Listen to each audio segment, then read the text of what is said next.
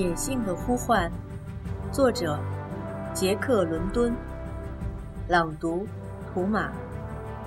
决斗。在一个北风呼呼的下午，他们拖着疲惫的身躯到达了道森城。道森城里住满了从很远的地方来的采矿工人，而且还有多的数不清的狗在城里来来回回的送货物。他们在城里住了一个星期。弗兰克和毕罗尔特起早摸黑的工作，他们一大早就抱着一堆信件和公文出去，送到每一个收信人的手中。回来的时候，又带着一叠公文和城里人要寄给家人或亲戚朋友的信。除此以外，他们还得准备人和狗的食物，预备在回去的路上食用。巴克和同伴是怎么度过七天长假的呢？这是一个很好的问题，我们来看看吧。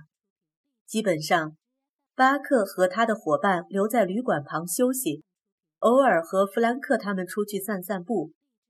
经过长途跋涉和辛苦工作之后，拖橇狗很需要充分休息，以便好好的恢复体力。巴克常常趴在旅馆的门旁，眯着眼睛看街道上来来往往的狗。他看到他们也和人们一样忙碌，整天匆匆忙忙的在大街上跑来跑去，来回的运送木材和柴薪到矿场去。挂在他们脖子上的铃铛，甚至在夜里也依然叮叮当当的响个不停。他们除了运送木材和柴薪外，还要做其他额外的繁重工作。巴克看到了许多从南方来的狗。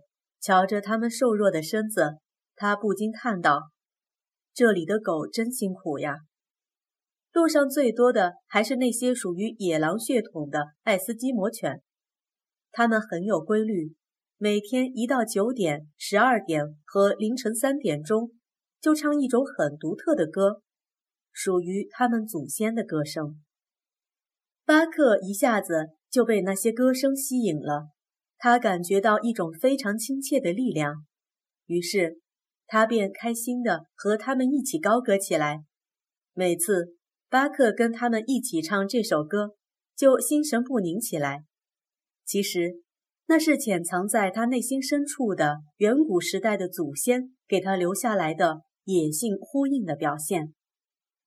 那是一种神秘的歌，像是对生命的挑战，又像是对生存的悲哀。这是一支古老的歌曲，记载着他们充满野性的代代祖先的奋斗经验。舒服的日子总是过得特别快，细细想起来都不知道是怎么过的。到道森城的第八天早晨，他们得启程往回走了。返回的路上，毕罗尔特不断要求雪橇队快跑，这次。他似乎带着比任何一次都要紧急的公文和信件，而且这个顽强而勇敢的人打算创下这一年公文和信件的最快传送记录。在这一点上，也有许多事情有利于他。经过一星期的休养后，巴克和他的伙伴一个个都精神焕发。路上，巴克发现他们来时所开辟的雪道。已经被后来的人踩得非常平整结实了。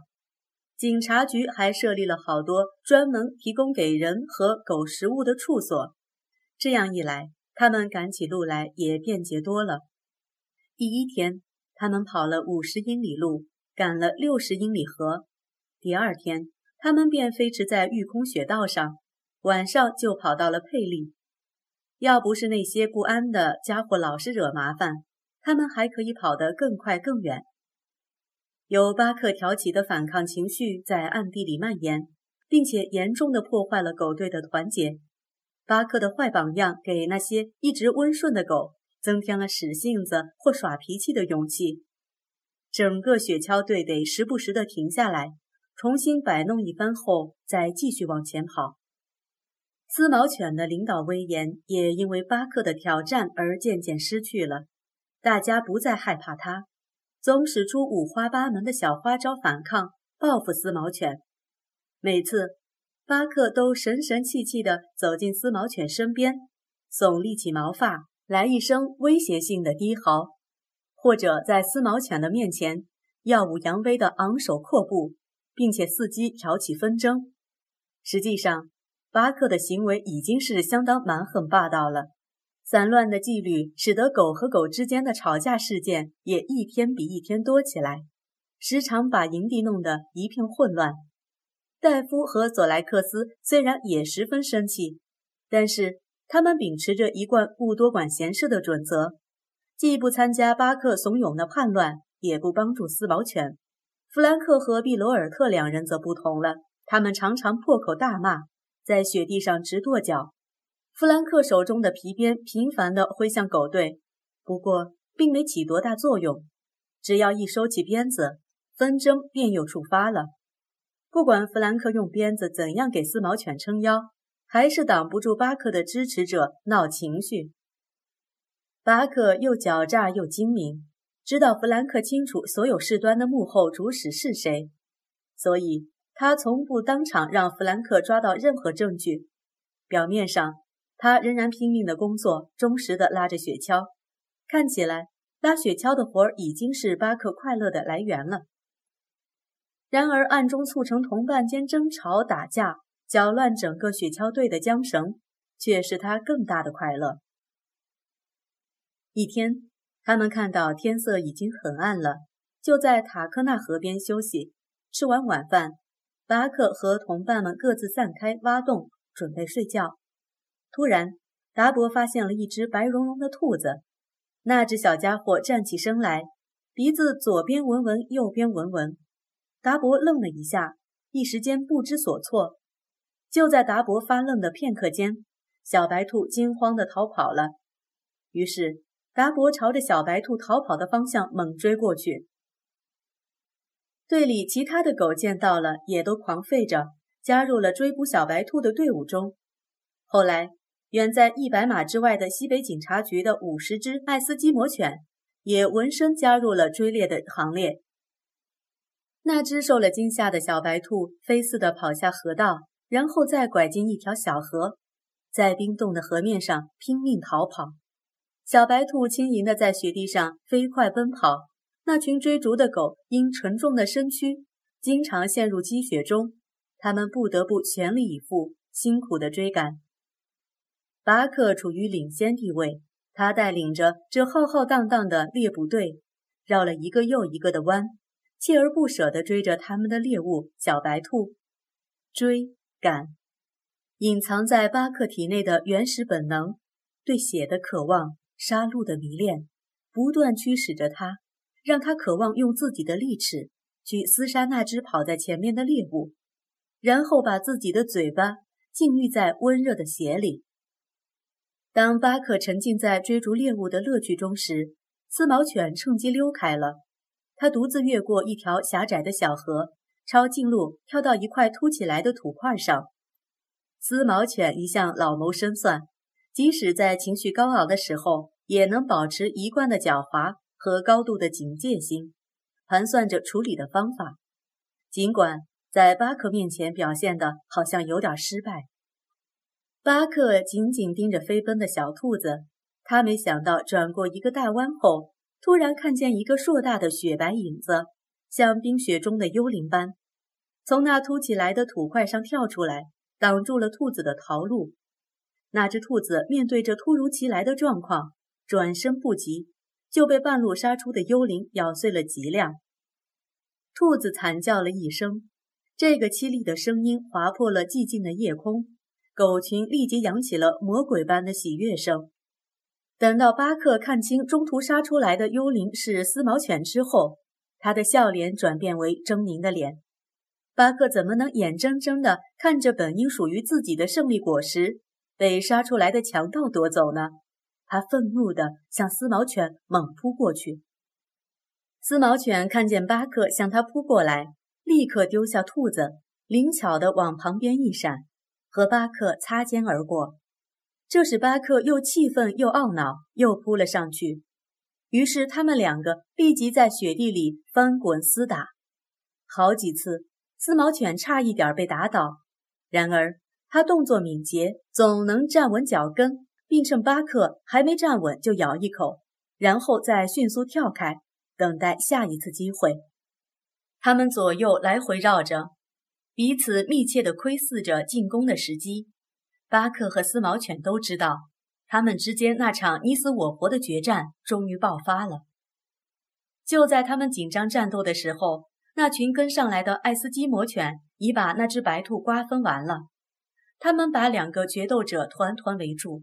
围成一个大圆圈，沉默地盯着巴克和丝毛犬，他们的眼睛闪烁着贪婪的光芒，热切地等待着结果。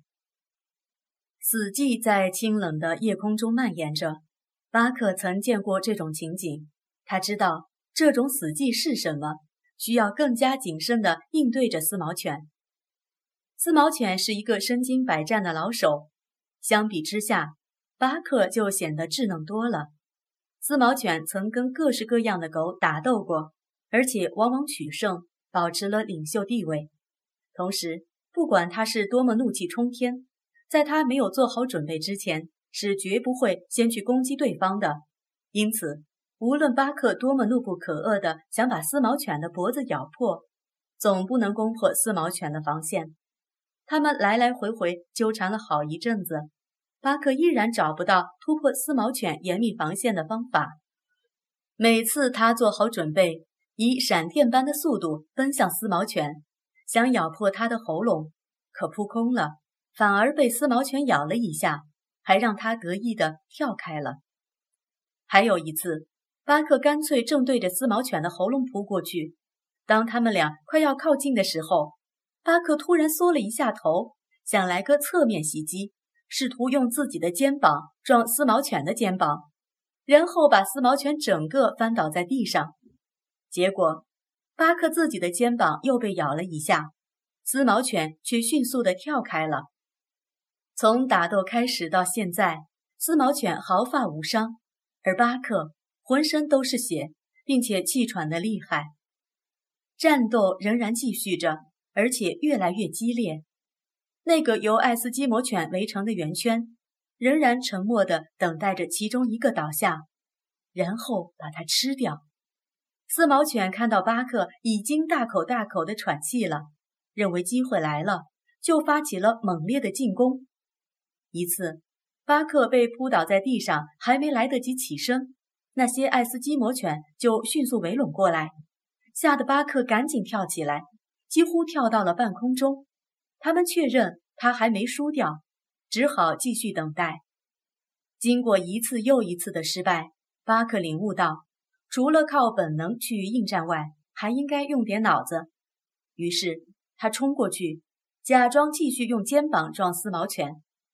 但是在最后一瞬间，他突然把身体降得很低，几乎是紧贴着雪地，径直冲过去，紧紧咬住丝毛犬的左前腿。